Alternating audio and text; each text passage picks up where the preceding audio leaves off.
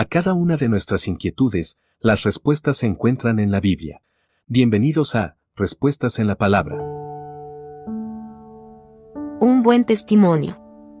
Si alguien indagara nuestra vida presente y pasada, ¿encontrarían algo turbio que pueda dañar nuestro testimonio como seguidores de Cristo?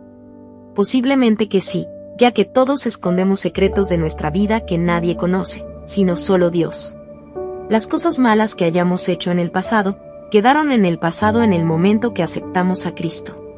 Nuestros pecados pasados sin Cristo, no pueden afectar en nada nuestro testimonio presente como cristianos, ya que todo fue borrado con la sangre de Cristo, por eso nadie en este mundo puede reprocharnos. Pero si seguimos pecando al igual que en el pasado, estos pecados sin duda pueden afectar nuestro testimonio en el presente, y no quedamos mal solo nosotros, sino todo el cuerpo de Cristo, e incluso nuestro Señor.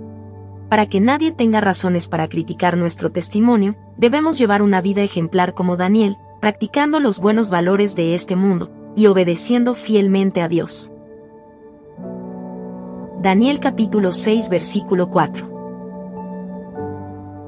Envíenos sus sugerencias y comentarios a nuestro correo electrónico ministerio.jesusislife.net. Este programa es una producción de Jesus is Life.